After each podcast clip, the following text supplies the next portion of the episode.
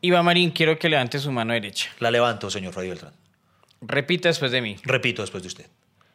Yo, Yo, miembro de Hasta que se acabe el café, miembro más grande de Hasta que se acabe el café, prometo prometo a todos nuestros escuchas a todos nuestros escuchas que hoy que hoy sí voy a hablar sí voy a hablar de los viajes. de los viajes. Bienvenidos. Lo prometo.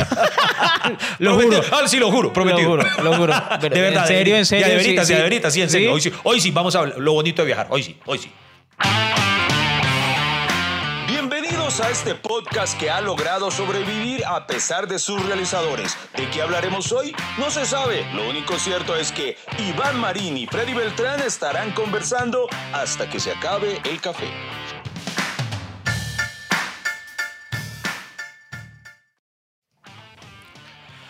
Iván Bueno. Marín. Freddy Beltrán, dicen que la tercera es la vencida y hoy sí, hoy sí, de verdad, hoy nada de quejas, no, no, nada de eso, no. Vamos a hablar de verdad de experiencias bacanas de viajar eh, para motivar a la gente, incentivarla a emprender sus aventuras personales, esas travesías que los van a llevar a conocer el infinito y más allá. Porque no todos son malas experiencias, también son buenas. ¿Qué queda de toda esa dificultad para viajar? Quedan los lugares que visita, quedan los recuerdos, quedan esos momentos familiares y a eso vamos dirigidos, que después de todo lo malo, tiene que haber algo bueno, Iván. Sí, además eh, es, eh, eh, lo dicho, eh, poniéndonos serios, hoy es importante viajar. Hay, una, hay un comediante norteamericano, bueno, no digo norteamericano, no, sudafricano, radicado ahora en Estados Unidos, se llama Trevor Noah. Trevor Noah en uno de sus shows, en una especial de comedia, dijo una frase que me marcó y que me pareció muy bonita. Dice, viajar es la cura para la ignorancia. Viajar es la cura para la ignorancia. Qué bonita frase. Sí, no, hablando en serio, es muy bonita y el desarrollo no vaina y es verdad. eh, nos ha pasado acá que varios de los ejemplos que hemos dado de cosas de cómo son en otras partes, nos lo ha dado eso, el, el poder conocer o empaparnos de una cultura ajena, de otras costumbres, de, se, se aprenden muchas cosas, hasta de algo tan básico como normas de conducta en sociedad. Por ejemplo, dígame si no le pasó que uno en Estados Unidos ve cómo son muy respetuosos de ciertas cosas que uno dice, pucha, ¿por qué no somos así en Colombia? Y le hacen a uno darse un propio mea culpa de, de pucha, yo porque no soy capaz de respetar el hacer solamente una fila en el, en el, en el carro para girar a la derecha o cosas así. Eh, porque ¿Usted, en se, se Colombia- acuerda de una película llamada En Busca de la Felicidad? Sí, señor. O Will Good Will Hunting. No, estás equivocado, compañero. No, mentiras, mentiras. Porque sí. En Busca de la Felicidad es Es con Will Smith. Will Sí. Smith. Good Will Hunting es, Es con Matt Damon. y Ben Affleck por la película por la que se ganaron el Oscar a mejor No, guion. y se ganó un Oscar Robin Ah, Williams sí, señor, como Robin, mejor actor de reparto. Sí, señor. La escena más significativa de esa película es cuando Robin Williams, interpretando a un psicólogo, le dice al personaje Mac Damon, ¿sabe qué?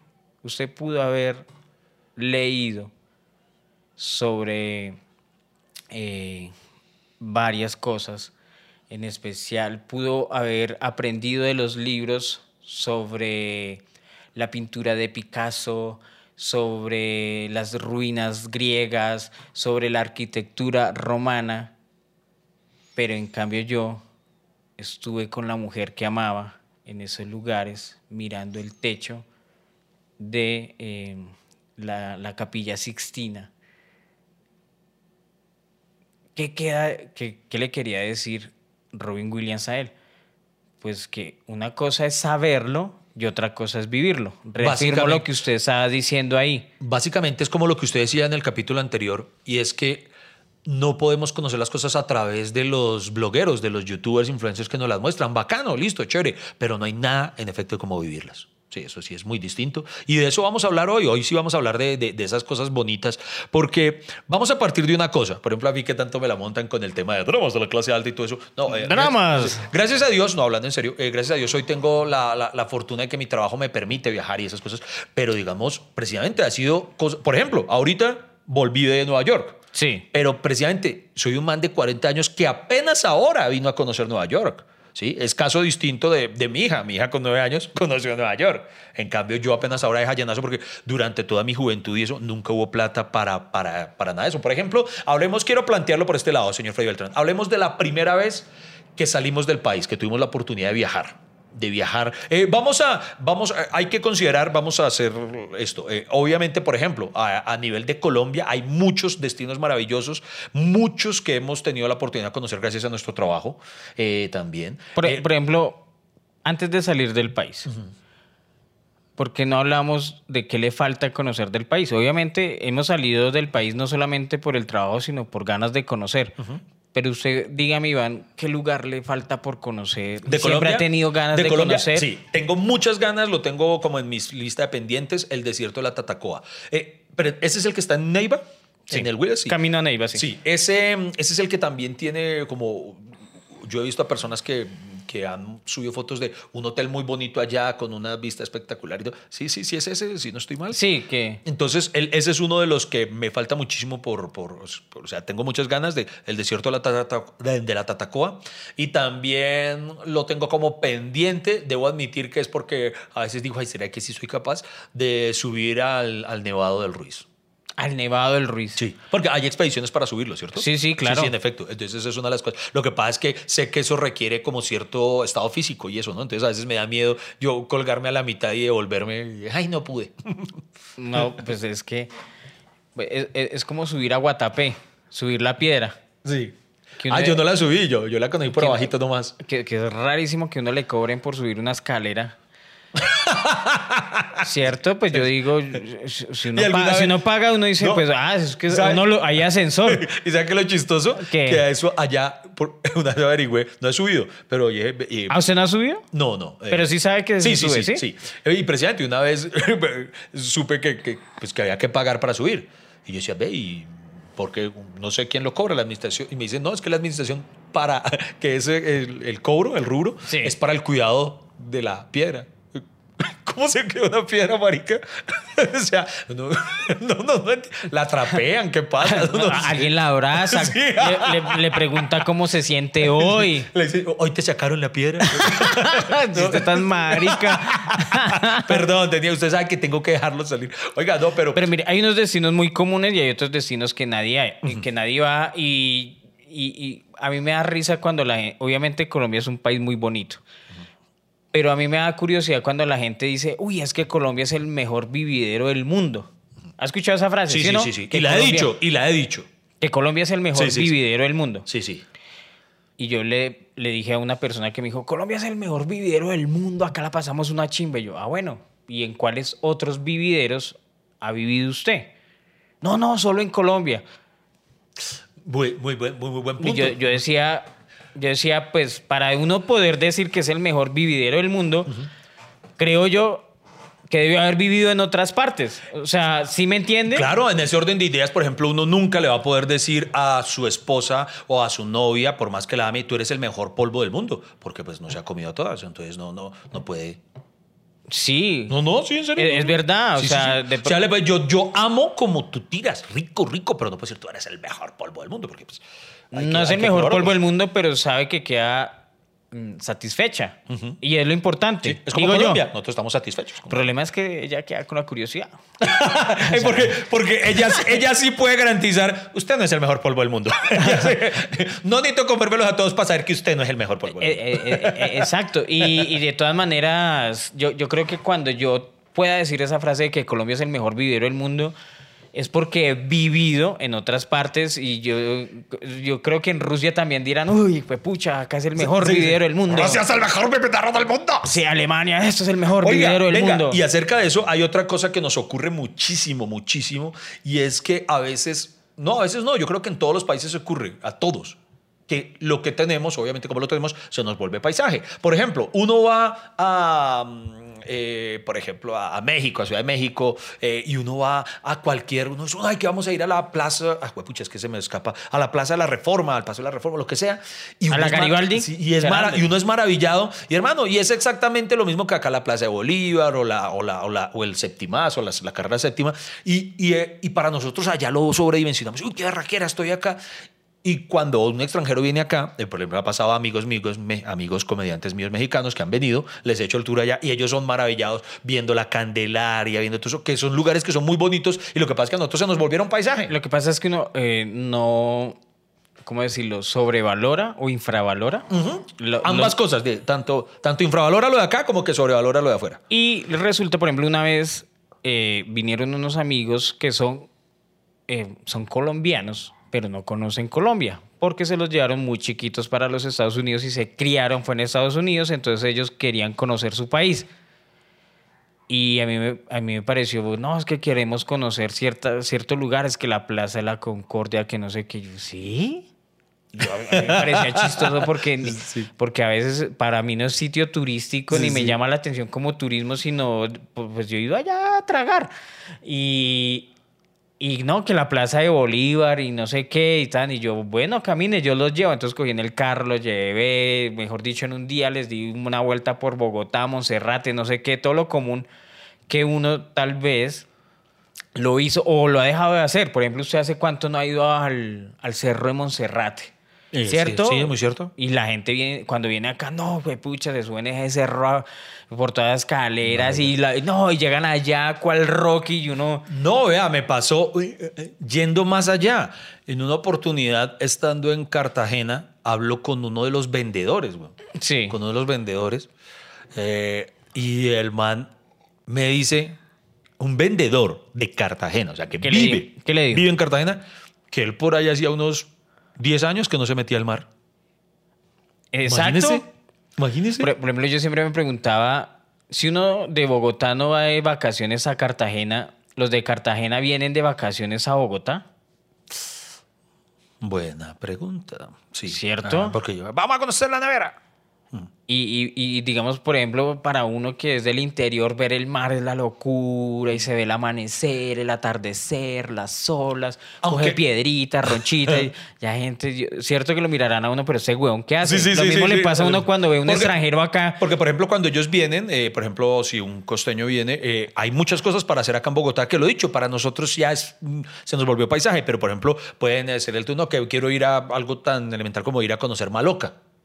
Que es una berraquera. Uy, yo hace años no voy a Maloca, a lo bien. No, exacto, nosotros no vamos a Maloca, pero hay gente de afuera que quiere venir a Bogotá y, por ejemplo, ir a Maloca o quiere ir al Museo de los Niños, ir al Museo del Oro. Eh, ¿Usted ha ido al Museo del Oro? Sí, claro. Sí, ah, bueno, entonces hay gente, hay gente de Bogotá que nunca ha ido al Museo del Oro, por ejemplo. Y por ejemplo, yo sé que este podcast lo escucha mucha gente que, que es colombiana y vive fuera del país. Y, y- y supuestamente van a empezar, ay, yo extraño eso, yo extraño lo otro. Y pues tienen huevo, porque cuando estaban acá, ¿por qué no lo hicieron? Sí, sí, sí, es verdad, es verdad, Entonces es ya, verdad. ya hagamos, hagamos de verdad la locura de viajar por, por, por nuestra ciudad. Al menos es que con decirle que hay gente que, que habla de, bueno, salgamos del país, yo conozco eso, lo otro, pero, pero usted conoce el barrio Santa Libra. Yo sí, porque yo iba a recogerlos de allá. Usted conoce el barrio no sé qué, el barrio no sé qué. Por ejemplo, por ejemplo, yo no conozco todos los parques de Bogotá. No, sí, en efecto, no. Es muy Pero digo, los parques alrededor, que el Chingaza, que la Florida, o sea, que hay muchos parques que la verdad, la verdad, El no me Neusa. llama. El Neusa, por ejemplo, yo sé que hay gente que vaya a aguantar frío y a culiar allá con, ese, allá con el témpano de hielo y, y yo no lo he hecho. Sí, Oiga, le- le- cómo ¿qué- se le para en el Neusa. ¿Cierto? ¿Quiere que le confiese algo, Iván? Yo odio acampar. Sí, sí, sí. No me, no, o sea, no me gusta para nada ese plan, hermano, que vamos a acampar, que no sé qué. A mí me gusta caminar y Sí, le sí. hago todo, pero yo llego a un hotel. O sea, yo le, le- Porque la vez que acampé, yo no sé si fue que me fue tan mal, pero.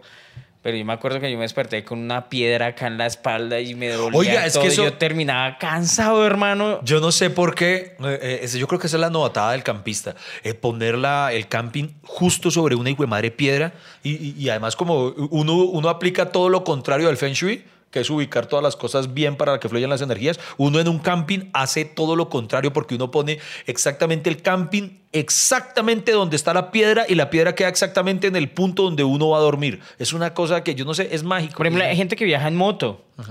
Imagínese usted en moto ir a acampar y que quede sobre una piedra, porque usted, imagínese un, usted un viaje de cinco horas en moto, mari- usted queda sin riñones a lo Sí, bien. sí, Yo sí, sí. respeto a los que viajan en moto y todo, pero es un viaje pesado, porque es que usted todo el tiempo está así, uy, con el viento sobre la jeta, uy, le caen los moscos, uy, ah, cinco horas ahí, ah, y va viajando en esa huevona y llega a acampar.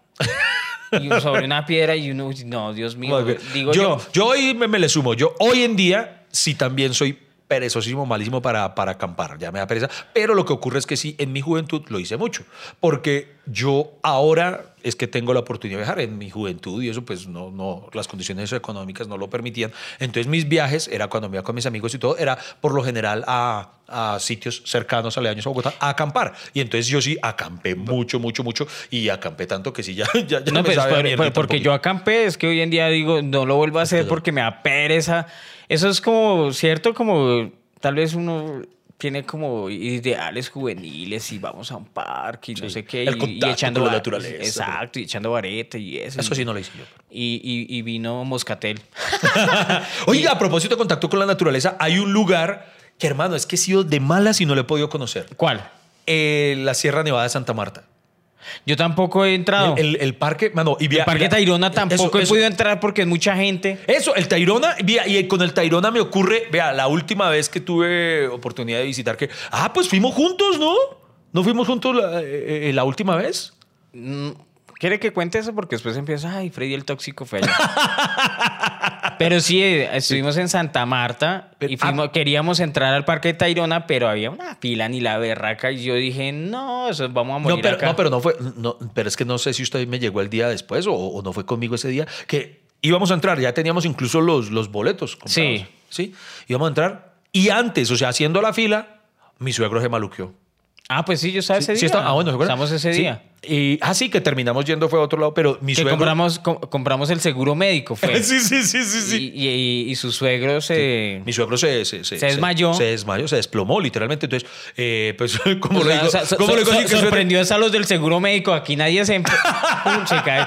Sí, sí. Ya lo compramos, ya lo compramos así, ya lo Aquí lo único compramos. que hemos tenido un, un holandés que metió una sobredosis de, de vareta, alguna vaina así, pero entonces, eh, qué pena, yo quiero mucho a mi suegrito don David, pero, pero se nos cagó el viaje. No, Y- por, por ejemplo. no pudimos entrar al Tayrona. hay- hay muchos sitios en, la Sierra Nevada, por ejemplo, la caminata para conocer eh, Allá la ciudad perdida, ¿cierto? perdida. Son cuatro horas de ca- caminata. Allá, ¿Cuatro? Sí, allá no se puede llegar en carro ni nada de eso. Allá hay que llegar caminando. Uy, entonces menos mal ni entramos porque Lady para caminar como que le Pero es que eso es al otro lado, Iván. O sea, eso es otro paseo. Ah, ok. No y es creo, mismo. o sea, y usted paga y tiene que pagarle al guía.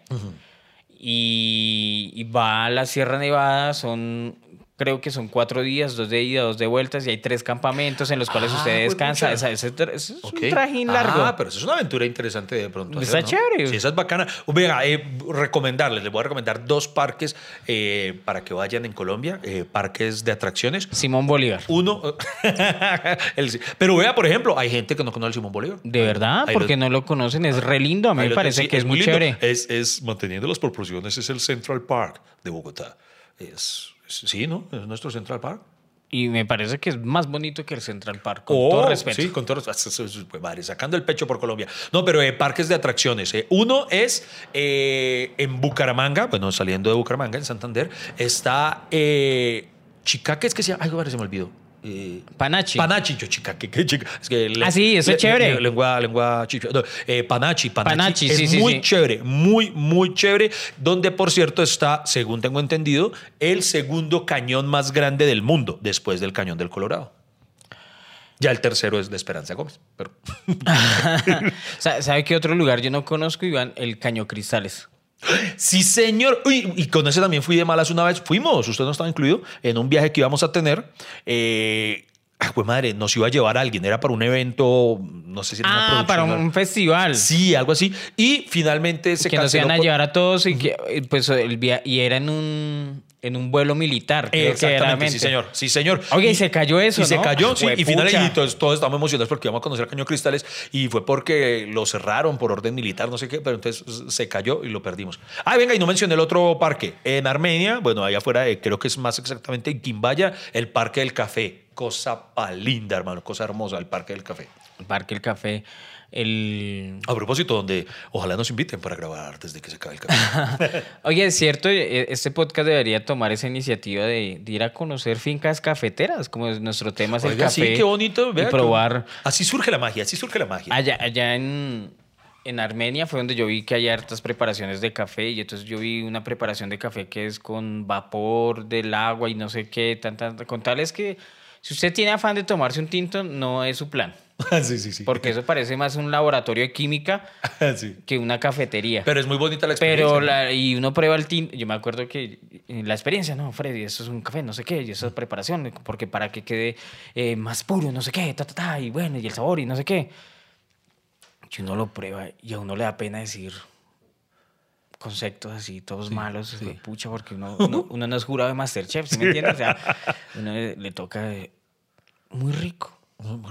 Porque Muy sí, delicioso. uno como te felicito por el emposillado del tinto. Sí, así, hijo de pucha, el man duró como 15 minutos. O sea, dura más la explicación que lo, lo Sí, que sí. usted dice, que lo que el plato. Pero mire, pero es y el pero, man pero- sirvió el café y, y hay técnicas para preparar café, ¿no? Y no, y pille que eso es una experiencia tan así, para que vea cómo la estamos menospreciando. Nosotros como colombianos ahorita en Nueva York, eh, Wadi eh, me mostró, no entramos, pero me mostró, pasamos frente a un sitio. Mi primo que ustedes se, se Sí, está aprovechando sí. de él, me quitó mi primo, me está robando mi familia.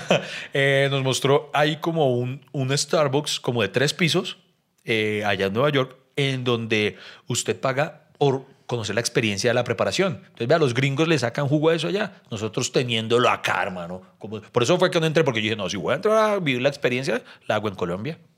Espero que lo haga. Sí, sí, sí, lo voy a hacer. Porque sí, e- e- exacto, es muy chistoso que en otras partes del, ah, por ejemplo, cuando yo fui a, mi, mi tía fue a Panaca y Panaca es, es un parque donde, digamos, es agrícola y animal. Sí, sí, sí. donde- y, se- y mi tía era muy chistosa porque decía, pues yo veo, eso es lo que yo veo en la finca. sí, sí, parece normal. Para ver marranos, que y. Y mi tía eso, para ver con allá en la finca. Sí, sí, es cierto. Y la gente pagando por eso, sabiendo que tal vez uno es de origen campesino y ya lo tiene en la, en la finca. Estuvimos juntos, ¿no? Cuando fuimos a, a- a un panaca en Armenia, cuando el viaje mío de 18 horas. Ay, Para cuente, cuente esa historia, No, Iván, el- porque esa es, la, esa es la historia más chistosa. Yo todavía la cuento y la sabe mi hijo. Y mi hijo se la va a contar a sus hijos. Y, y- y así, esa va, porque es la historia más chistosa. Eso creo que fue uno de nuestros primeros viajes juntos, ¿no? Sí, sí, creo, sí, de los primeros. eh, que ahí descubrimos que viajar es tan relativo porque Armenia puede estar a 6 horas de Bogotá o a 18 si conduzco yo.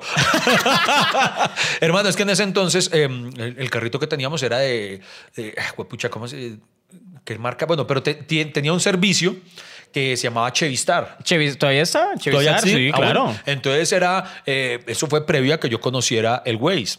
Entonces Chavistar a uno le daba indicaciones, uno llamaba a una línea de atención de Chavistar y le decía, bueno, es que uh, queremos ir para Armenia, ¿por dónde nos vamos? Entonces, salga por el norte, por, coja la autopista tal y así. Y nos fuimos, y hermano, yo no sé si la confusión fue de parte del que daba las indicaciones o de nosotros, pero hermano, anduvimos, yo no sé por qué putas terminamos, hermano, yo no lo podía creer. Nosotros, cuando yo veo que estamos entrando a Medellín, y decía, ¿por qué estamos entrando a Medellín? O sea, güey?" para que la gente entienda, iba para Armenia. Y la, la ruta es Bogotá-Armenia.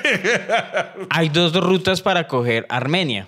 Una por la línea, que es Bogotá, Girardot, Ibagué, Cajamarca y Armenia, ¿cierto? Sí, sí, sí. Y la otra por Bogotá, Honda, Manizales, Pereira, Armenia, ¿cierto? O sea, Sí. eh, son las dos rutas que yo conozco. Sí. La de Manizales es un poquito más larga y más cara. Y la de. eh, pues e- esta es bonita hasta Ibagué. La otra de la línea, porque yo, nunca entiendo por qué. O sea, nunca en- entendí por qué se llama la línea. Yo, porque la primera vez que yo cogí esa carretera, a mí todo el mundo me previno. No, esa carrera es, carretera es muy peligrosa, no sé qué. Entonces yo me imaginaba que era una, una recta ni la hijo de madre donde la gente queda dormida, porque eso es como lo que uno escucha, que las rectas aburren a los conductores y, Sí. y- les va cogiendo el sueño. Y yo pensé que era una línea. Usted también no le. Ah, ya me acordé. Iván quería la otra ruta por, mani- por la otra ruta que le dijeron porque le, le tenía miedo a la línea. ¿Se acuerda sí, que, que no exacto. quería, que no querían meterse por ahí porque les parecía muy Porque peligroso, que no sé qué? El termor de la línea. Y no, o sea, pero igual no, nunca ha pasado por la línea. No, sí, sí, sí, sí, sí, claro. ¿Sí? Sí, varias veces, sí, claro. Pero, Pero de niño, de niño cuando iba en la flota, por ejemplo, también para, para ir a, a Pereira. Uy, ¿usted se acuerda de esos viajes en flota de niño que eso eran largos? Uy, pero no. Yo me acuerdo que de Bogotá a Villavicencio eran cinco horas. Uy, pero ¿puedo contar una? que ¿Cuál, cuál, cuál? iba para Pereira. eh, o sea, yo soy de Pereira, entonces digamos, para las, para siempre las vacaciones, cuando ya nos, o sea, cuando, cuando Ah, ya vinimos acá, pero- tenía que viajar Bueno. eh, en vacaciones Sí. a Pereira para quedarme con mi papá que vivía allá y así.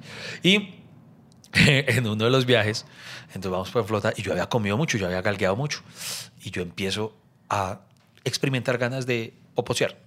Y entonces yo le digo a mi tío, tío, que mi tío era el que me llevaba, tío, tengo popó, tengo popó.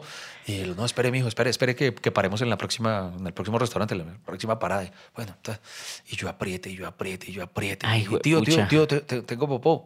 Y no, sí, pero espere, espere. Y era un previo, no, no sé si aún no existían o, o- o es que mi tío no tenía para pagar el bus con baño. No era así como hoy en día, que hoy en día hay buses que son súper, súper pupis. Ah, hoy en día hay buses mejores que los Sí, aviones, por le eso digo. no hay unos jumbos para ir por tierra, cosa impresionante. Entonces, no, ese no. Entonces, hermano, yo apreté y apreté, weón.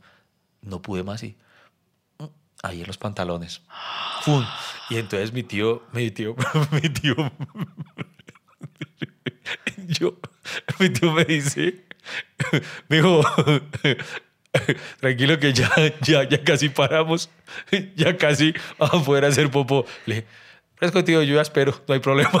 Yo ya me había cagado. Yo dije, ya no hay afán. Y entonces mi tío sigue en silencio. Y entonces cuando de repente dice, voltea, mira, y me dice, ¿usted ya se cagó? Y yo. ¿Y,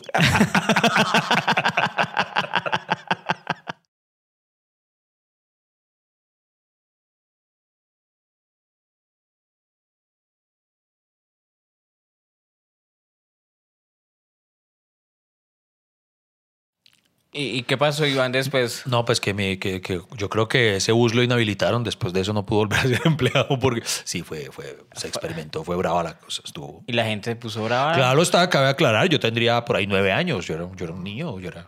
Se me perdona, se me perdona. No, pues sí, pues, obviamente. Y además, si su tío no fue capaz de pelear por usted, paren bus. ¿Cierto? Sí, sí, se le, se le va a me- torcer una tripa a ese pobre muchacho. Yo me acuerdo que en- cuando mi mamá me llevaba donde mi abuelita, cuando uno tenía ganas de orinar, lo, lo paraba en la puerta con la chiringa así y oriné en movimiento. ¿En serio? Sí, claro. terrible.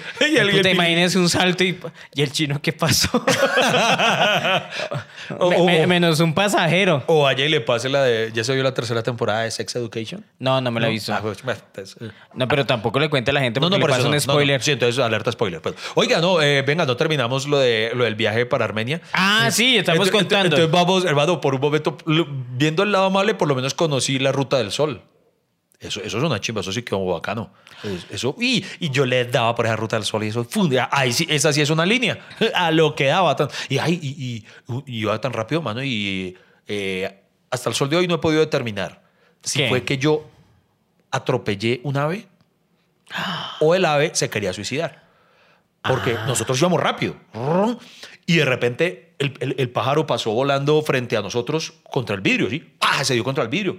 ¡Pah! O sea, que, que por eso digo, de pronto es que él estaba aburrido en la vida, porque él podía volar un poquito más alto y pasar por encima de la no, carretera. pero tal vez estaba cegado, ¿no? Por la... Era de noche. No, no era día. Ah, jue madre. Sí, sí, entonces nunca su- Yo siempre me monté, por- pero porque iba volando tan bajo, no sé, y, y nosotros íbamos así de la nada, ¡pum! De repente apareció. A mí me encanta Iván. Oye, ¿y el pájaro por qué iba volando bajito? O sea, Pues, pues sí, ¿no? ¿Por qué? O sea, si yo soy pájaro, yo, yo no me cruzo la carretera por, pero usted- a nivel pero- de los pero- carros. Pero, a ver, usted tiene el entendimiento para entender que eso es un peligro. ¿Y usted cree que las aves también? Pues, no. Si las aves ven que pasa algo por ahí. No, no, no. no, no. Yo creo que no, no, no- no viajan en esa lógica o tal vez iba cazando. ¿Quién Ah, bueno, sabe? de pronto, el, el- el punto está en que nosotros, pum, eh, pues le, accidentalmente, como le digo, pues no esperábamos, de la nada salió el pájaro. Entonces, eh, pues le golpeamos al, al- al pájaro. No me enorgullezco decir esto, pero, pero no nos detuvimos, continuamos. Pero- Eso pero- sí, Armenia después nos llegó, eh, un, un año después, nos llegó a la casa una nota que decía, sé lo que hicieron el verano pasado. Pero, pero- pero, ¿sabe qué es lo chistoso de la historia? Que Iván se iba un día antes a Armenia y yo me iba un día después a encontrarme con ellos allá. Y después yo llegué, diga usted, 11 de la mañana, porque nos fuimos, salimos a las 5 de Bogotá, llegamos tipo 6, 11 de la mañana, entonces yo de una vez, hola Iván, no sé qué, tan, tan, tan, y, y no me contestaba y no me contestaba. Yo, ¿pero qué, qué pasó? No, es que nos quedamos dormidos porque es que ayer llegamos muy tarde. Y perdieron una noche de hotel, Sí, claro, sí prácticamente. porque, ¿sí? sí, porque llegamos como a las 2 de la mañana al Y hotel. y después cuando me contaban la historia, no, es que nos, ven- nos veníamos para acá y nos perdimos. Y yo, ah, güey madre. ¿Y, y qué pasó? No, pues es que nos fuimos por Medellín y yo... Pero es que, Yo ¿cómo? soy- o sea, me, me- me repetían tantas veces la historia que yo... Usted pero intentando ¿cómo? entenderlo. O sea, sea, o sea- desplegamos un mapa sobre la mesa. A ver cómo fue esta vaina. Porque uno dice Armenia o no le mete lógica, es al sur de Bogotá, ¿cierto? Es al sur del país. Medellín queda eh, al occidente. ¿Sí? Yo tampoco le entiendo. Mano, yo. O sea, yo- ¿cómo terminaron en Medellín si usted iba nosotros- para otra Y ruta? O sea, nosotros atravesamos Medellín, mano. Usted no sabe, se lo juro por Dios santo, mano. Yo era cagado la risa cuando estábamos pasando por Medellín y al lado de mi ventana yo, veía, yo viendo la Plaza de Toros de Medellín. Yo decía, ¿qué es esta mierda? Yo no puedo creerlo. le, le digo la verdad, yo, yo cambio los planes y digo, no, me quedo acá en Ya, Medellín. ya, yo daban ganas de. Sí, si sí, le dieron ganas de Sí, quedarse en claro, Si Medellín. no fuera por eso. Venga, pero dejemos de lado eso. Eh, volvamos al asunto. Estábamos en Panaca, ya en Armenia. Y, y a mí me llamó la atención, yo no usted recuerda, eh, había, una, mm, había una exhibición, por así decirlo, que me acuerdo por lo que usted acaba de, de contar, de cómo para su tía era algo normal. Hermano, hacían una exhibición donde ponían a alguien a, a ordeñar una vaca. Eh, Pero sí. hacen un show de eso. O sea, la gente anda- y sacan a alguien del público. Y hermano, ¿y no, no recuerda eso? Que hermano, a mí me da mucha gracia porque sacaron eso, que sacan a alguien del público y sacaron a un alemán. Un alemán que estaba de vacaciones en Colombia, porque no es el alemán ese que vive acá en Colombia, no. No. Un alemán. Y yo decía, este man se vino desde Alemania a ordeñar vacas aquí en Armenia. Eso no es muy Y uno, chistoso. uno dice, no, no hay vacas alemanas? Sí. ¿No es mejor una ordeñar una vaca alemana? Sí, sí, sí. es muy- Es más, una vaca alemana Pero- le puede dar la visa a uno. O sea, Yo me casaría con una vaca yo alemana. me sí. casaría una vaca, o sea, si la vaca me dice, lo saco del país, pues me voy. Pero, pero tal vez eso obedece a lo que decíamos, eh, la experiencia de, de- de vivirlo en otro. ¿Quién quita? Hoy el, hoy el alemán por allá cuente con esa emoción. Ay, yo acarrar a la vaca y todo. Sa- ¿Sabe qué me pasó? Eh, la semana pasada viajaba para Yopal. Y uno pone el Waze. Y el Waze me marcaba seis horas y media, siete horas más o menos. Entonces yo dije, yo me demoro siete horas, digamos, con la paradita del desayuno. Sí. Y vamos para. Y entonces, pero entonces en vez de Villavicencio, porque usted sabe que la vía Villavicencio está cerrada, o yo no sé, como que se arma trancón y. La vía Villavicencio a veces ocurre que la abren, a veces. Yo, yo, yo nunca he entendido tanta plata que han botado ahí, Hijo ¿cierto? O sea, esa vía para viajar.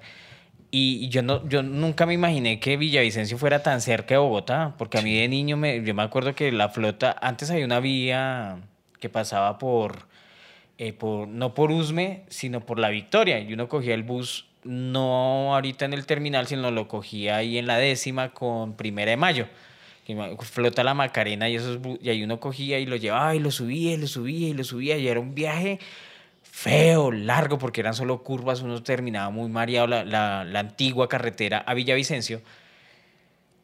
Y ahora esa, esa vía duraba 20 años y, y supuestamente la promesa de esa doble vía es que vamos a llegar a Villavicencio en una hora. Bogotá-Villavicencio, una hora atravesando, ¿cierto? Sí, la, sí. la cordillera oriental. Y no, no, ha- o sea, no he llegado la primera vez a Villavicencio en una hora. Sí, no. Eh, yo lo, me he tirado, lo mínimo me he tirado dos horas, dos horas y media. Y- no es un viaje largo, no es Sí, que uno no, de no, esto, no. Pero, pero es que da mamera. Y eh, no es en la ruta, no es en la ruta Bogotá-Villavicencio donde se cayó una vez un puente que estaban construyendo. El de el puente de Jara, eh, Sí, Jara, bueno, Girajara, Chiri- Chirijara, ah, ahí sí, Chirajara. ah, ahí sí ocurre cuando, ahí sí, ahí sí suena esnovista, pero cuando yo pensaba en eso cuando, cuando estaba en Nueva York viendo esos puentes, esos de Brooklyn, de Manhattan, y juemares puentes que además llevan construidos de, porque no fue algo que hicieron ahorita por la tecnología ahorita, no, soy juemares gringos la tienen clara desde hace cuántos años, yo decía, ¿cómo construyeron eso? Un túnel, huevón, un túnel entre, entre Brooklyn y Manhattan y cosas, sí, sí, hay uno, ellos, sí. Hermano, ¿cómo hacen? ¿Cómo hicieron? Por debajo del río. Sí, hace tantos años y nosotros no hemos podido, aquí celebramos, hijo de madre, porque hicimos un túnel normal entre dos montañas como, como, como tocaba. Por ejemplo, ese túnel de la línea que tiraron como 20 años y uno dice, Pues pucha, uno le tira 20 años y fue que le tocó coger una curva y se perdieron y dieron la vuelta a la montaña y le salió, no sé, y encontraron un volcán. Pero es en línea. Sí, una sí, sí. línea. O sea, es Era, ¡Cabe! ¡Cabe! Cabe, cabe. Sí.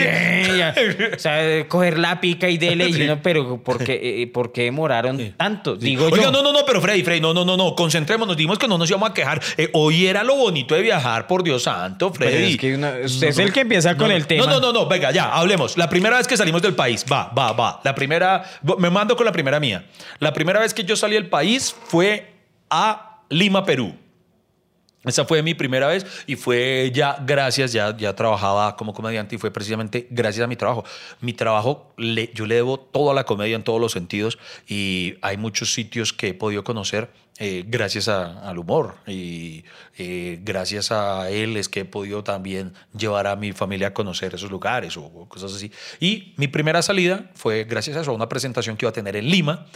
Y para mí eso fue maravilloso, yo me acuerdo, yo estaba completamente orgulloso de mí mismo. ¿Qué sentía la primera vez que iba a salir del país? ¿Le dieron sentí- nervios? Lo, lo sentí, hermano, me generó tanta emoción que incluso recuerdo en aquel entonces yo tenía un blog, hoy en día tengo un blog eh, también eh, para que a los que les gusta leer, que escribía hasta como un artículo o algo hablando de eso, de la emoción de mi primer viaje. De, ¿A Lima? Sí, sí, sí. Era, y mira que hoy en día, y yo no sé si es por el hecho de que fue la primera ciudad eh, que conocí fuera de Colombia, pero yo guardo un cariño especial por Lima, Perú. No sé, eh, eso. Recuerdo cuando yo llegué, eh, había mm, hay un mirador, hay un, hay un centro comercial muy bonito en Lima que se llama Larcomar, que para mí es como uno de mis centros comerciales favoritos en cuanto a estructura, me parece muy lindo porque da hacia el mar, queda en una montaña y da con vista al mar. Entonces yo, uy, qué raquera. Yo me acuerdo, yo, uy, quiero ver el mar como se ve desde acá. Y cuando llegué, lo que pasa es que fui en invierno, entonces eso se ve solo neblina. No se ve ni miércoles. o sea, y entonces Sí, uno de montañero quiere ver siempre el mar. ¿Dónde Sí, está el mar? ¿Dónde sí, está sí, mar? eh, que es el mismo mar de acá, pero el mar, el mar de Lima, y no se veía nada, una, una pared inmensa de neblina. Y yo, ah, bueno, y, y me decían, le juro, le juro que ahí detrás está el mar. Y yo, ah, pues pucha. Y bueno, ahí me quedé. Y conocí el que hoy en día es mi cóctel favorito, que es el Pisco Sour. Eh, y la comida peruana, que fue maravillosa. No, no, no. ¿Y qué? Pero, pero ah, iba a hacer un show. Sí, sí, sí. ¿Y cómo le fue en ese show? ¿Qué Muy tal? bien, muy bien, muy bien, muy, muy bacano. Fue además para una multinacional que, o sea, tuve un show acá en Bogotá y otro show para la misma empresa. eh, replicábamos el show en, en Lima, Perú. Entonces eh, fue, fue, fue un show bacano, fue, fue bastante ¿Qué tal el público peruano? Muy, muy bonito, muy agradecido, eh, muy, muy bacano. El bonito es relativo, eh, pero ¿Cómo así? eh, es muy bonito como público. eh, pero ¿Pero qué? Diga. estéticamente algunos no tanto, pero... Ay, qué desgraciado. Ay, pero no, no, admitámoslo. Ustedes saben que hay algunos que... Hay algunos, no, no, o sea, no generalizo, pero hay algunos que sí, puro casting de la hora de América y que... Hay puro castingcito. No, no todos, pero, pero, pero sí hay ¿Quiere, quiere que le cuente algo, Iván? Uno, en uno de mis viajes, yo para la película que se llama eh, Nos fuimos para el Mundial, fuimos a grabar, supuestamente era, íbamos a- al Mundial de Rusia, pero los exteriores se grabaron fue en Madrid, España. Buscando el arqui... Pues usted sabe que las películas buscan locaciones que se parezcan a la ciudad y no podíamos grabar en Moscú, porque, uno porque no dieron permisos y dos porque estaban en invierno, o sea, no valía la pena y se supone que el mundial era en verano. Ah. Entonces nos llevaron a, a Madrid. Y yo, bueno, contento, que chimba, Europa. Bueno, fuimos a grabar allá y yo entré a, a comprar un libro, que recuerdo que me iba a llevar un libro acá a España. Y, y- el que atendía, "Pues, vamos, en- en- entonces, ¿qué, qué vas a comprar? ¿Qué te interesa? Y yo, no, pues me interesa acá un librito, no hay que... Vamos, y, y tú, tú eres su- sudamericano. Yo, sí, sí, señor. Ajá. Ah, bueno, ¿y cuándo es que regresas a Perú? Y yo, y yo, no, señor. So- soy colombiano. ¡Ah! ¡Ah, gilipollas! Ah, bueno, pero es ahí cerquita. Pero, pero, Freddy, seamos sinceros, usted prototipo peruanito sí tiene. Bueno, ahí como que me dio rabia. Pero después, en ese mismo viaje, entonces nos fuimos todos los de la producción y actores, nos fuimos a un pueblito que se llama Toledo, como a media hora en tren de, de la ciudad de Madrid. Lo mismo. Entre, ahí, yo me traje una espada de Juego de Tronos. Una, una barraquera de espada. Se la trajo, y, pero le tocó mandarla como equipaje sobredimensionado. Sí, pero yo ya sabía, porque si era Ah, equipaje sí. sobredimensionado. Ah, sí era. Ah, bueno. Y bueno, entonces. Bueno, y con una y- espada sí se puede secuestrar un avión, ¿no? Exacto, entonces no, Sí, no- no sí, me dejaban llevarla como equipaje de, de, de mano. Entonces yo llegué allá a comprar la espada, ¿no? Que, eh, pues vamos, que, que te interesa. Es que se parecía al otro vendedor. No, Estudiaron que- en el mismo no, colegio. que yo soy muy fan de, de Juego de Tronos. ¡Ah, pues vamos! Eh, ¿Tú eres peruano? Y yo... No, señor, soy colombiano. Y dos veces me dijeron peruano allá en Madrid.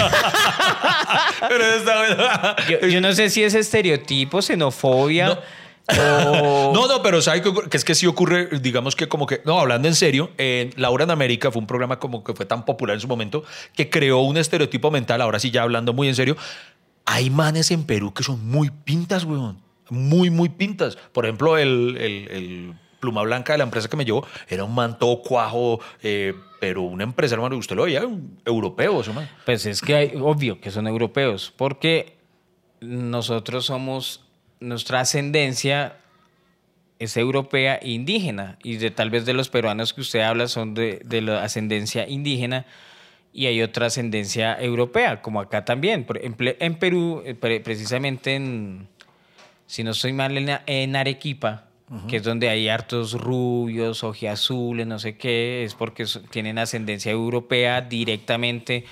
Eh, además, acá llegó mucho alemán nazi, ¿no? Huyendo, de, obviamente, de, de la persecución allá en, en la Segunda Guerra Mundial. Entonces, acá hay, si usted se da cuenta, la mayo- acá también llegó mucho alemán. En Boyacá, por ejemplo, si usted ve, hay gente rubia, de ojos De ahí el mito que Hitler se ocultó en Tunja, ¿no?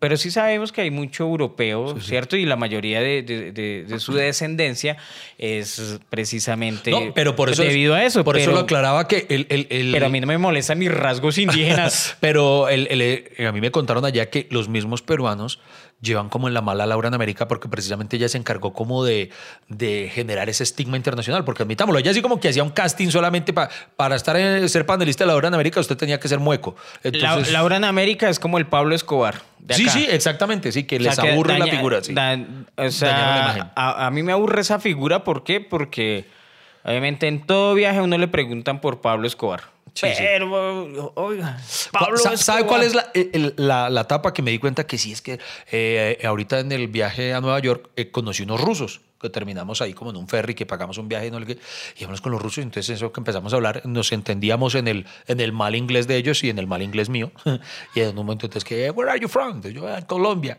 Mano pero así es que es un acto reflejo. Yo digo Colombia y Pablo Escobar y- y- y, hermanos de una. Yo decía, pues pucha, manes de Rusia y ni siquiera eran de Moscú, no, no, eran de una ciudad por allá toda rara que yo en mi vida había escuchado y de una. Pero es que, y lo, ya uno se ríe como por, sí, sí, de allá, ¿Se imaginan de. Pablo Escobar estuviera vivo hoy en día? Sería este ver influencer. Lo es porque no ha visto cómo vende camisetas, fue pucha.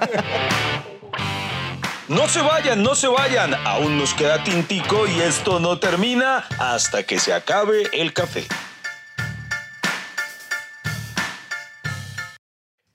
Freddy, ese tema precisamente del estigma que nos tienen es, es algo que es una triste realidad. Pero entonces yo le quiero preguntar, ¿en sus viajes alguna vez ha Pero recibido... usted no me ha preguntado cuál ha sido mi primer viaje. Ah, cierto, mentira. Yo, yo creo sabérmelo. A, a ver, a ver si, si es el que yo creo. ¿Cuál? ¿Cuál? La primera vez que usted... Estamos hablando de primera vez fuera de Colombia, ¿cierto? Sí. Sí.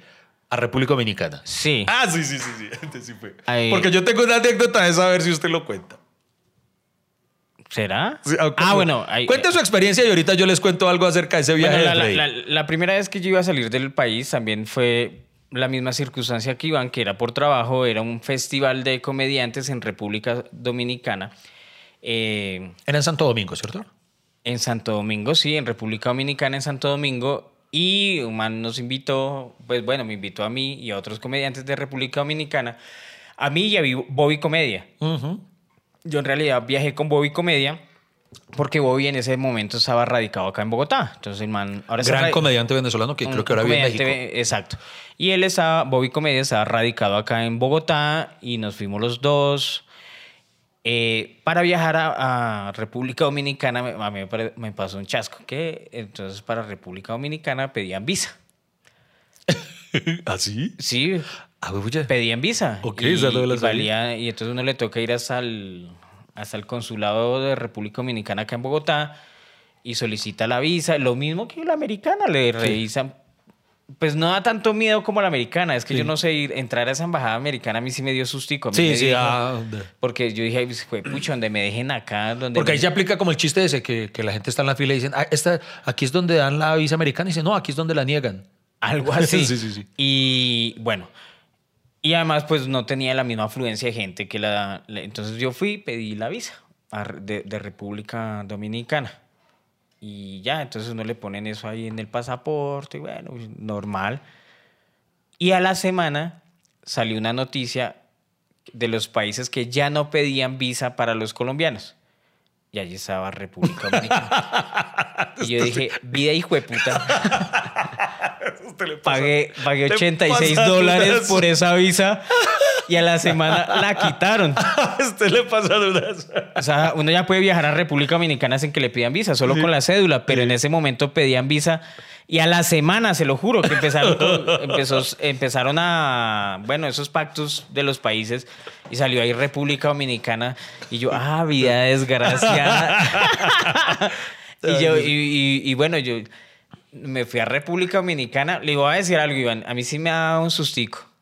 Eh, e- ese público, porque yo decía, ¿será que si se ríen? Tenemos los mismos códigos. Sí. Eh, además, yo empecé a echar cabeza a todo el repertorio que tenía, como que era lo más general, ¿cierto? Que podía producir risa.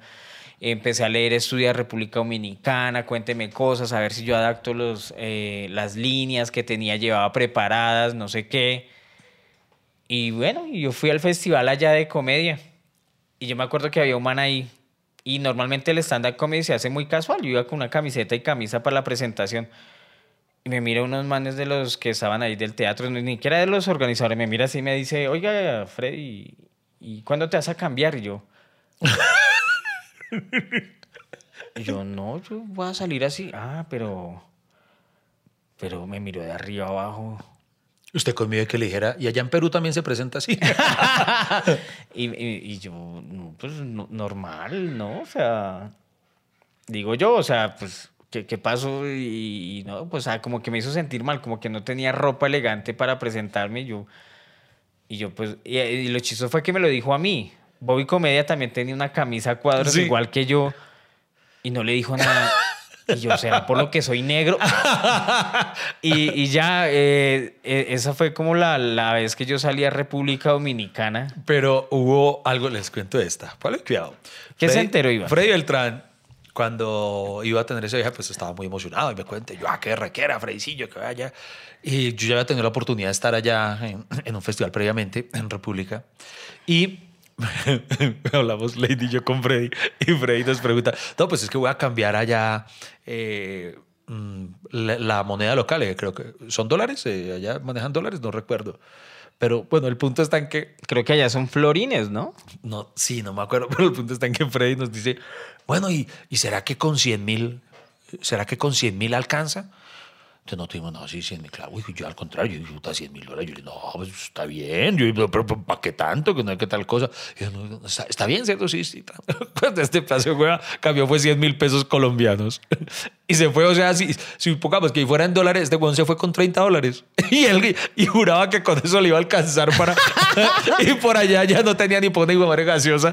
Es que usted. Ay, qué y, y dice que no está caño. Dice que no está caño. Dios mío. No, eso no está cañería, es ignorancia. Bueno. Era ignorante porque no, de- pues uno cuando sale del país no, no, Oiga, pero. pero no conoce de precios y, y eso, uy, eso es lo más chocante, hermano, que uno está acostumbrado a los precios colombianos. Mm.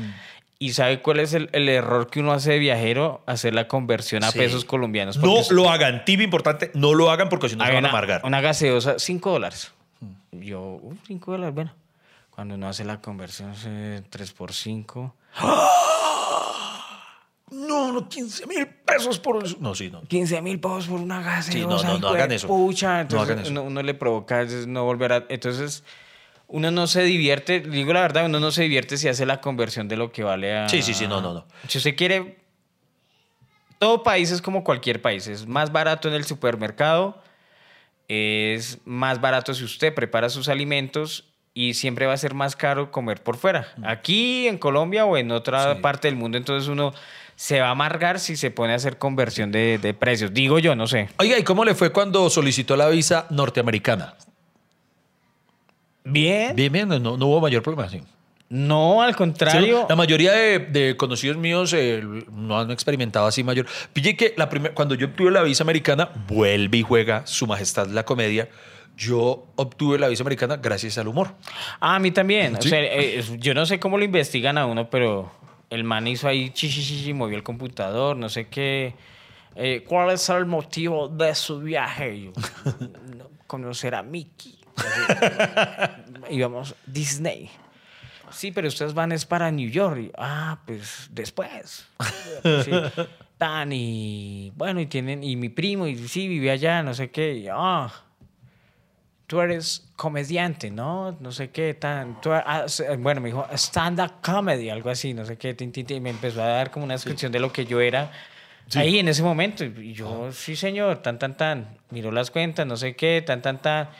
Lo único que me dijo es, eh, tú no puedes hacer stand-up comedy con visa B1, visa de trabajo. ¿Ok? Yo, sí, tranquilo, yo solo voy de turista. Ok, aprobada. Sí, ¿Ya? ya. Ah, fue- eso es así. eh, En mi caso fue, yo la obtuve, fue previo, fue antes de, de, digamos, de tener algún reconocimiento mediático. O sea, si hubiera buscado al man en Google, ahí no hubiera aparecido nada de mí. Pero yo participé en un concurso, en un festival, en- sí, sí, en un festival, no, en un, sí, en un concurso que hicieron, que organizó la Fundación Telefónica eh, de España para buscar eh, personas que hicieran eh, un monólogo de stand-up de máximo cinco minutos hablando de las TIC, de las tecnologías informáticas, de la Sí, sí, comunicación. Eh, pero entonces había que subirlo a una página, a la página de ellos de- que habían puesto, y era por votación de la gente. ok. Entonces podían participar comediantes de habla hispana de donde fuera, y el premio era un viaje a Las Vegas a ver un show de Jerry Seinfeld. Y hermano, yo con toda, yo fui... y- Bueno, para el, contextualicemos, para el que no conoce quién es Jerry Seinfeld, es el de la famosa serie Seinfeld, ahora disponible sus nuevas temporadas en Netflix. Y es un comediante muy importante en Estados Unidos. Pues supuestamente el man ya se ha retirado, ¿no? Pero, No, pero no, del todo no, no se ha retirado porque él sigue haciendo... pero ya no está en escena, sino hace No, otras sí. cosas de No, no, no, producción, sí, ¿sí? sí, sí, sí, aún se presenta. Pues él pues se acuerda que él dijo que se retiraba del stand-up comedy. Pero hay, hay un documental que muestra lo que fue el regreso de él, que se llama The Comedian. Ah, bueno. Y, y muestra lo que fue el regreso a él a los escenarios, a los comedy clubs, luego de la serie. Precisamente como el volver otra vez a reencontrarse con, con lo duro que es hacer el material a partir de cero y como ahora la gente lo iba a juzgar porque pues ya era el Seinfeld de la y serie. cuando uno no lo llaman a una serie de esas, pues hace podcast. Sí, Y Sí, ya, básicamente. pues, básicamente. El punto está en que el señor, además, en mi vida personal, ha sido de una influencia demasiado grande porque yo hago stand-up por Seinfeld. Yo la primera vez que vi a ese man... Yo incluso- pensé que por necesidad. El hambre lo había llevado a hacer También, eso. Pero también, bueno, era, eran cosas que me imaginaba. No, pero cuando, cuando me enamoré de la stand-up comedy como género fue gracias a Seinfeld, porque además fue el primero que vi haciendo eso, cuando, precisamente gracias a la serie. El- los capítulos, las primeras temporadas, la apertura era con un breve monólogo de él. Y en el humor se intuía yo ni que era sabía que era stand-up, no sabía nada, nada, pero la primera vez que vi la serie yo dije, ve tan bacano lo que hace este man, además porque el primer monólogo que le vi eh, hacía alusión a algo de Batman, hacía un chiste con algo de Batman y yo dije, pues pucha, qué berraquera. Eh, des- después entendí que esto, digamos, se le conoce como humor de observación y todo eso. Yo dije, qué chimba eso, tan. Y mucho tiempo después, el primer show que vi completo de stand-up, cuando yo empecé a estudiar eh, stand-up con Gonzalo Valderrama, me mostró el show de él que se llama I'm Telling You for Last Time, que creo que también está en Netflix. Yo lo vi y ese fue el día que yo dije, yo ya trabajaba haciendo humor, pero yo escribía humor para otros, yo trabajaba en radio y todo eso. Y el día que ya vi ese, yo dije, puta, me muero, pero yo tengo que llegar a hacer eso en mi vida. Es- Esto es lo que yo quiero hacer para mi vida. Y entonces para mí era demasiado importante ganarme ese premio. Entonces, hermano, yo le metí toda la ficha a escribir tremendo monólogo y, lo subí a la plataforma. Y, hermano, resumiéndole la historia, me lo gané. Ok. Un gran orgullo para mí. eh, y siendo aún, o sea, no era conocido yo ni nada. Entonces, la Fundación Telefónica, pues yo les escribía, eh, no, no tengo visa. Y ellos le enviaron una carta a la embajada norteamericana diciendo, este señor es ganador de nuestro concurso, tal cosa. Entonces necesita la visa para poder otorgarle su premio. Muy, muy bacano y gracias a eso me lo dieron súper fácil. Lo triste fue que cuando llegué, entonces me dijeron en la ventanilla de la embajada, listo, su visa aprobada, no hay ningún problema. Pero me fueron sinceros, ¿sabe cuál es el problema? Que usted tiene un homónimo con problemas con la justicia. Sabemos que no es usted, es evidente que no es usted porque mm, la edad no coincide, nunca salió del país, eh, digo, nunca ido a Estados Unidos, nada.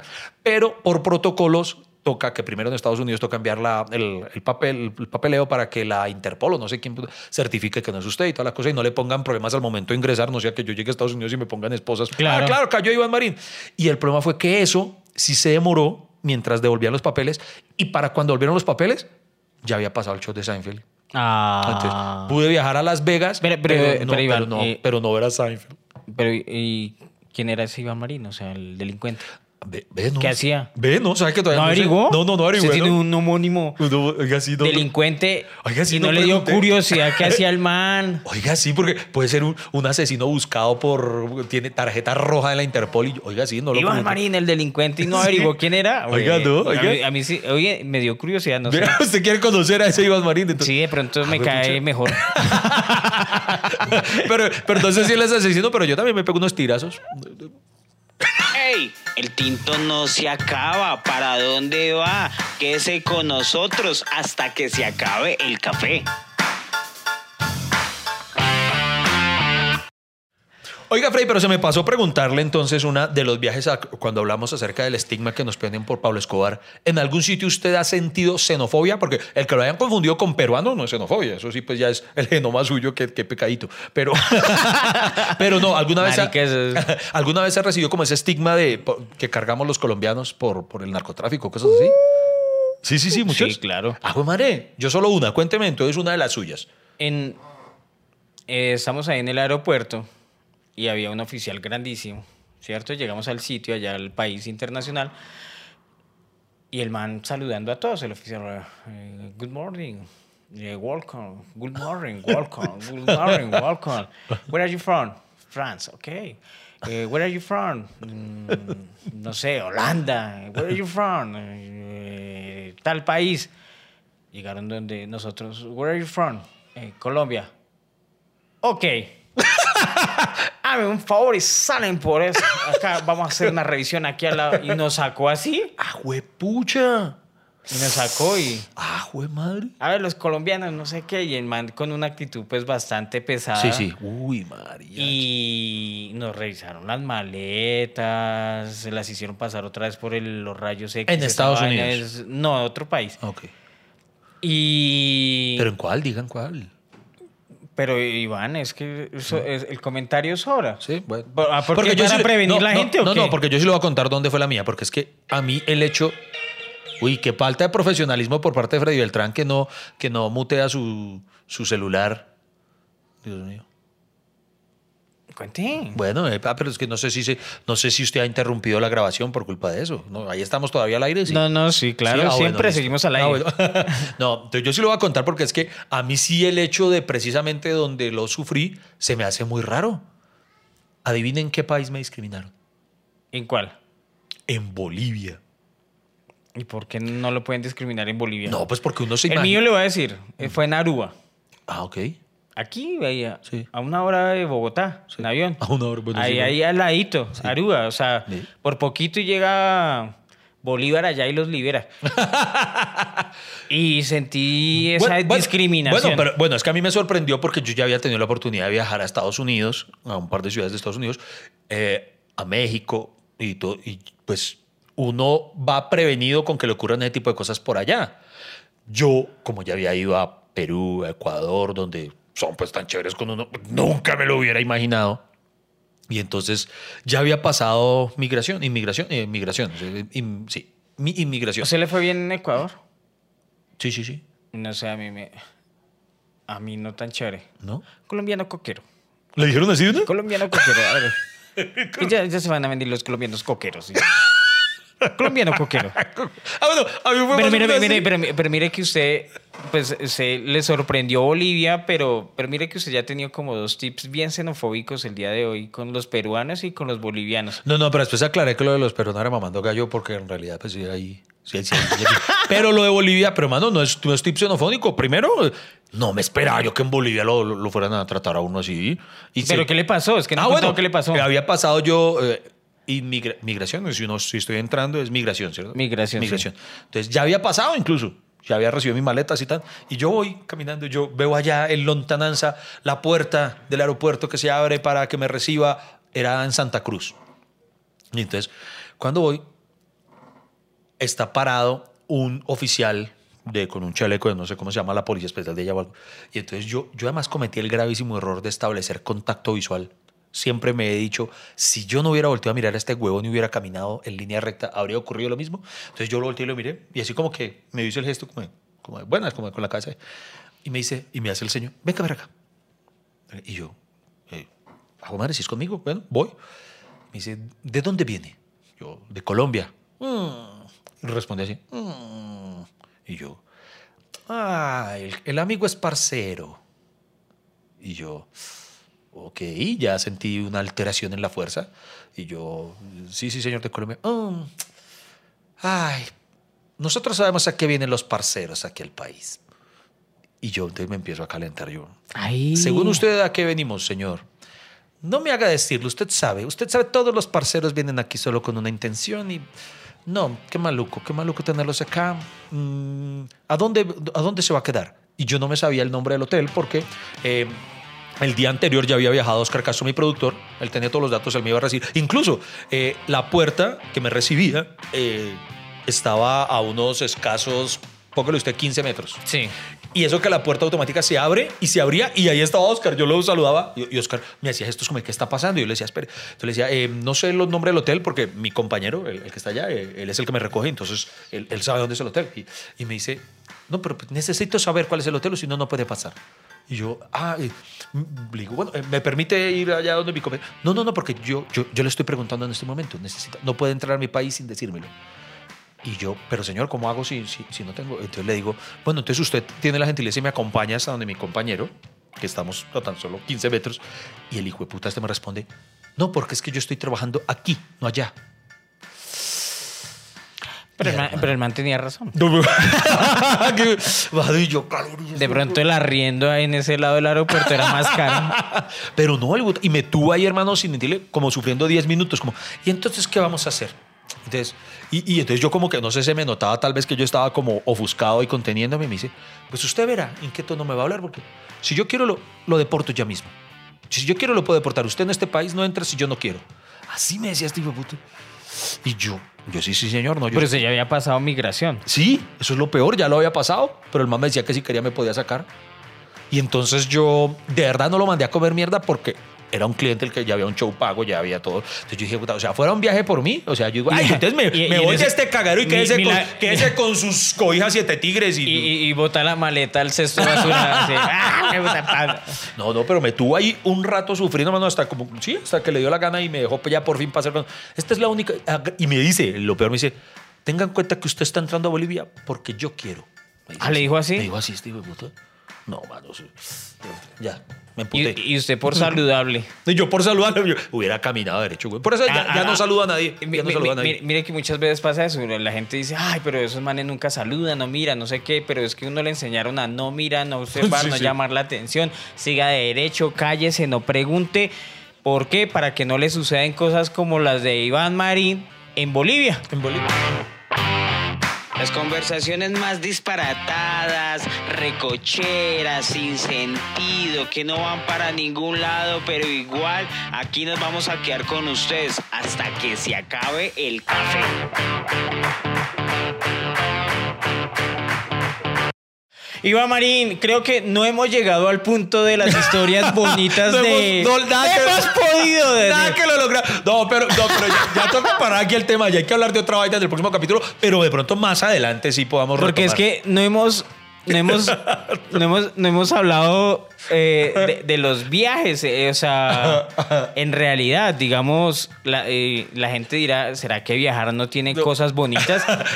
¿Será que viajar pero es sí así habla- de mamón? eh, eh, es que los viajes son accidentados. Tengo que ir a Son Bolivia. accidentados, Pero Tengo que ir a Perú. si van a Bolivia, no saluden a ningún hijo perra que está ahí parado con Tengo uniforme. que ir a España y que me digan peruano. No sé. eh, tengo. te- este, el, el público tiene tantas preguntas, Iván. A veces, de pronto, pues hubiera sido chistoso haber grabado todas esas situaciones para hoy. Hoy las contamos, ¿no? Hoy las contamos, sí. Pero y hacer un blog diferente a lo que hacen los viajeros, porque los viajeros cuentan como, oye, entre- hoy llegué a Bogotá y Sí. conocí no sé qué, la Candelaria, y muestran imágenes y van pasando todo eso. Sería muy chistoso. Oye, entré a Bolivia y este celador me paró. Sí, no qué, sí. y ah, y no, él saludando. oficial, Y él saludando. A ver, no sé Los qué. parceros yo sé a qué vienen. Yo sé que viene, no sé qué, y, re- recordando todas las escenas de, de- de que a uno le han sucedido en los viajes, pero, pero yo le voy a decir, Iván, a mí me encanta viajar y creo que este tema no ha quedado cerrado. no ha quedado. Eso va a dar para otros podcasts, tal vez ya nos toca cambiar de tema porque Sí, es que no llegamos al punto ya que todo, queremos- el, todo el mes lo acapararon, lo, lo acapararon los y, viajes. y- ¿no? ah, no, y además porque sabe que Iván son solo quejas, nos hemos quejado demasiado, Sí, sí, sí. pero pero pero mire que la gente que ve este podcast cuando llegue a un aeropuerto no va a mirar a nadie.